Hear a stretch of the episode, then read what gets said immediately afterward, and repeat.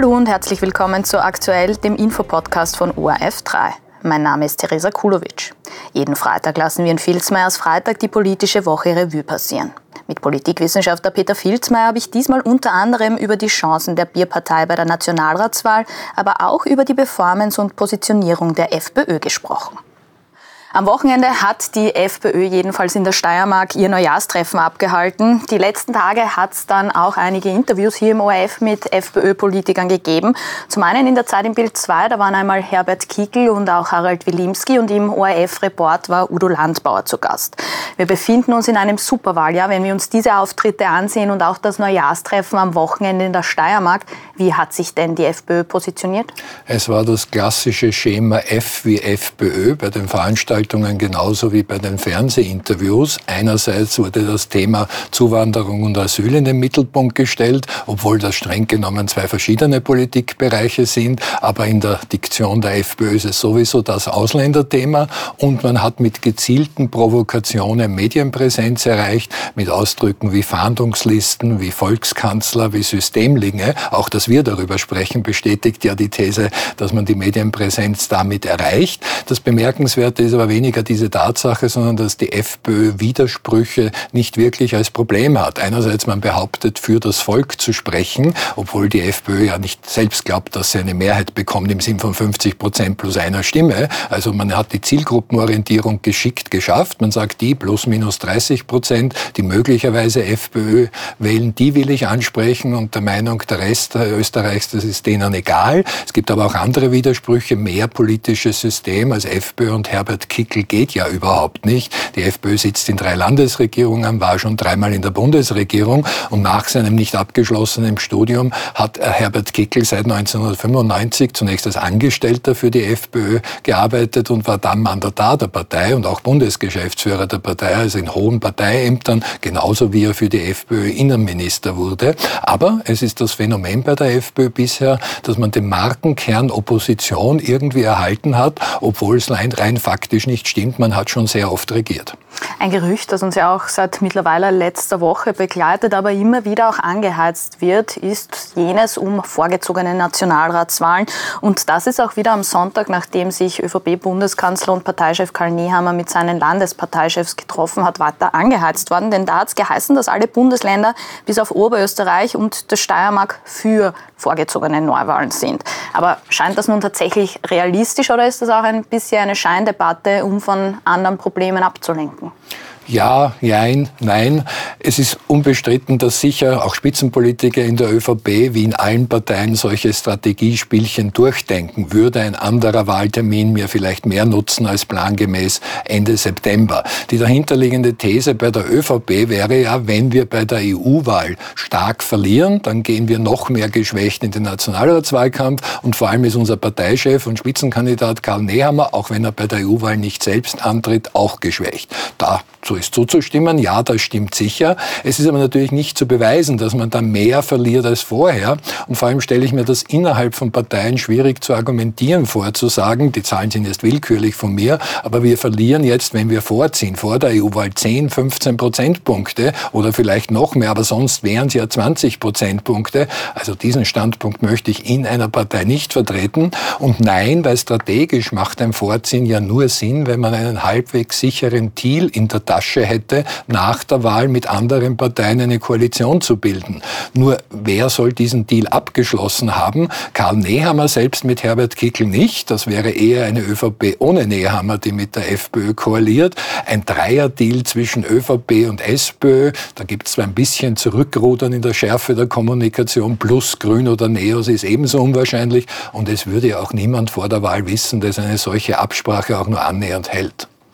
Die EU-Wahl, die ist auch ein gutes Stichwort, denn die ÖVP, die hat sich diese Woche auch durchgerungen, auf einen Kandidaten zu einigen. Es ist Reinhold Lobatka, der ist altbekannt in Österreich beziehungsweise auch in der Partei. Die anderen Parteien haben auch schon fast alle einen Kandidaten. Da brauchen wir gar nicht gendern. Für die SPÖ geht wieder Andreas Schieder ins Rennen, für die FPÖ Harald Wilimski und die Neos, die haben sich noch nicht fix entschieden, aber es dürfte Helmut Brandstätter werden. Die einzigen, die irgendwie noch gar keinen Kandidaten oder eine Kandidatin in Aussicht haben, das sind die Grünen. Wieso ist es denn bei denen so schwierig? Bei den Neos zunächst gibt es noch eine interne Vorwahl mit zwar ziemlich vielen Kandidaten und Kandidatinnen, aber niemand wird eine reale Chance hier gegen Helmut Brandstätter gegeben.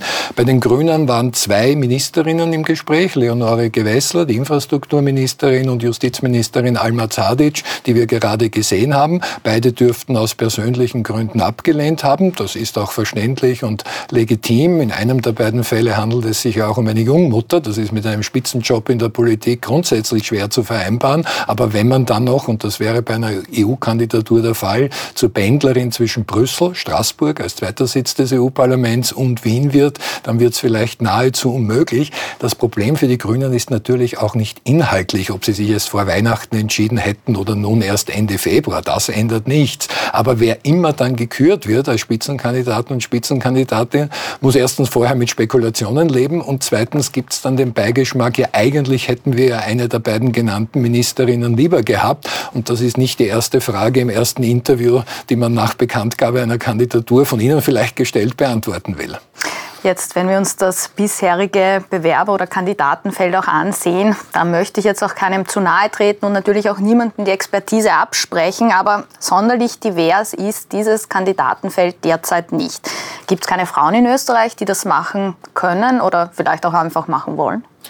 Langfristig stimmt das ja so nicht ganz. Es gab mit Ulrike Lunacek bei den Grünen, später Staatssekretärin und auch vorübergehend Parteichefin, eine Spitzenkandidatin und EU-Parlamentarierin. Claudia Gamon ist noch im EU-Parlament und war auch Spitzenkandidatin der NEOS, auch nur diesmal aus privaten Gründen nicht dabei. Caroline Edstadler, jetzt Ministerin, hat an prominenter Stelle kandidiert und so weiter und so fort. Aber geschlechtsunabhängig stellt sich natürlich ein bisschen zynisch die Frage, ist das so attraktiv, die Spitzenkandidatur? Einerseits stehe ich an vorderster Front in den Mühen des Wahlkampfs und andererseits stellt sich die Frage, Spitzenkandidat oder Kandidatin für was eigentlich genau? Weil die einzige sichere Antwort ist für die Leitung der jeweiligen Parteidelegation. Das kann bei einem Mandat ich mit mir selber sein, die ich leite. Bei höchstens fünf Mandaten sind es vier andere und mehr wird wohl kaum eine Partei hier bekommen von insgesamt über 700 Parlamentariern im Europäischen Parlament. Also ein Job, für den es sich lohnt, sich wirklich in den Wahlkampf zu stürzen, ist es rein nüchtern kalkuliert auch nur bedingt.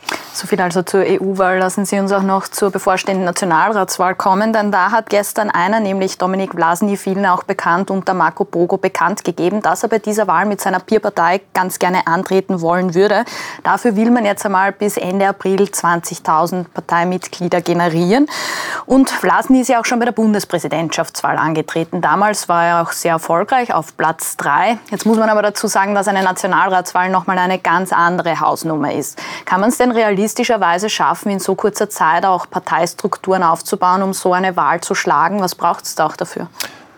In der Theorie brauche ich für den Wahlkampf drei Dinge. Das erste ist Medienpräsenz, denn so viel Werbegeld kann ich gar nicht haben und ausgeben, wenn ich im traditionellen wie in neuen Medien nicht ausreichend vorkomme, und zwar auch im redaktionellen Teil der Berichterstattung. Das dürfte Dominik Vlasny schaffen. Ursprünglich war er sehr stark auf sozialen Medien, aber seit der Bundespräsidentschaftskandidatur ist er auch für traditionelle Medien interessant, obwohl man ein bisschen einschränken muss. Gegen Ende des Wahlkampfs wird sich viel zuspitzen. Welche Partei wird Erster? Wer könnte könnte Kanzler werden und da ist er dann nicht mehr so im Mittelpunkt des Interesses. Aber Sie haben es angesprochen, man braucht zweitens auch eine Organisationsstruktur und dafür drittens Geld. Da spreche ich jetzt gar nicht von Wahlwerbung, immer noch nicht, aber ich muss ja Personal bezahlen. Ich kann nicht erwarten, dass beim Nationalratswahlkampf das alle ausschließlich ehrenamtlich machen. Das ist ein knochenharter Job und der soll natürlich auch entsprechend bezahlt werden und da soll es eine Anstellung geben. So erklärt sich auch diese überraschend hochgegriffene Zielsetzung, ich will bis April 20.000 Mitglieder Mitglieder haben. Das sind rund doppelt so viel, als die Grünen oder die Neos haben. Und wir leben auch nicht mehr in der Zeit unserer Großeltern, wo man wirklich in der Jugend irgendwo Mitglied wurde und das bis zum Lebensende geblieben ist. Aber es gibt einen Mitgliedsbeitrag von fast 60 Euro. Also das löst ein bisschen die Geldproblematik und man kann dann die Chancen realistisch abschätzen. Also warten wir mal ab, ob er wirklich antritt. Die Unterstützungserklärungen 2600 insgesamt, wenn auch gestaffelt nach Bundeslandgröße, 100 Burgenland-Vorarlberg, 500 in Wien und Niederösterreich, die sind mit einer Mobilisierung im Internetzeitalter zu schaffen. Ob er eine Chance hat, ja, aber die Chance ist auch nur durchwachsen. Mit den rund 380.000 Stimmen von der Bundespräsidentschaftswahl wäre er sicher mit seiner Partei im Nationalrat. Nur das war eine Personenwahl und noch dazu eine solche, wo vier von fünf Parlamentsparteien, nämlich alle außer der FPÖ, gar keinen eigenen Kandidaten hatten und dementsprechend lassen auch nicht politisch angegriffen haben. Und bei den Wählerströmen hat man sehr viel Stimmen von Grünen und Neos bekommen, die aber in diesem Wahlgang nicht wirklich vorkamen. Und auch SPÖ, ÖVP haben Stimmen am Lasny verloren. Ja, aber eben ohne eigene Kandidatur. Also er hat seine Chance, aber um die muss er kämpfen. Das ist also ein sehr ambitioniertes Vorhaben, das Dominik Vlasny da für die Nationalratswahl hat. Generell muss man ja sagen, dass die Stimmung im Land gegenüber der Politik nicht die beste ist. Das sehen wir auch immer wieder in unterschiedlichen Befragungen oder auch Studien. Aufgrund dessen werden, werden wir vielleicht bei dieser Nationalratswahl auch ein viel breiteres Spektrum an Wahlmöglichkeiten sehen und haben? Rein numerisch, wie viele Parteien stehen am Stimmzettel, womöglich ja. Wir haben ja ein Parteienverzeichnis übrigens, das beim Innenministerium aufliegt, über 1300 Parteien, auch wenn da eine Menge Karteileichen natürlich dabei sind. Aber wie ich vorhin sagte, im Internetzeitalter schafft man die 2600 Unterstützungserklärungen oder zumindest einen Teil davon, um in einem Bundesland auf dem Stimmzettel zu stehen, schon leichter. Aber die Schlüsselfrage ist natürlich, welche dieser Parteien haben eine reelle Chance, auch in den Nationalrat einzuziehen. Da wird viel spekuliert von Ottmar Karas und einer Liste, der ja immer noch EU-Parlamentarier ist, aber dann aus dem EU-Parlament ausscheiden wird. Es ist die Frage, ob es neben der KPÖ andere linke Listen gibt oder man sich hier zu einer gemeinsamen Wahlplattform verständigt. Aber es wird schwierig, dann auch tatsächlich den Einzug zu schaffen, denn das ist das Phänomen. Einerseits ist die Verdrossenheit über etablierte Parteien, und das bezieht sich auf alle drei größeren Parteien oft gleichermaßen, sehr groß. Also eine Partei, die irgendwie anders ist, Dominik Vlasny ist irgendwie anders, das kann man nicht bestreiten, hat ihre Chance, aber die Umsetzung aus den genannten Gründen wird dann kompliziert.